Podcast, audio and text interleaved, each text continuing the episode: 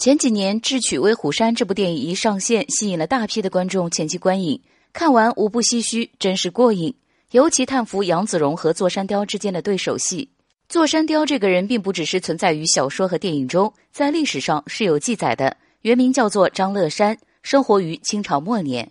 以前在东北，他只能当一个伐木工，在一次机缘巧合下加入了土匪。此人胆识颇高，后来还因为身怀三项绝技，坐上了土匪头子的位置。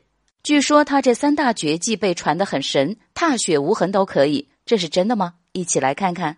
他的第一项技能是当时必备的，在他们那个年代，枪已经是必备的。然而枪法奇准的人却不多，而这座山雕的枪法就是一绝，所以做这土匪头子自然没人敢不服气。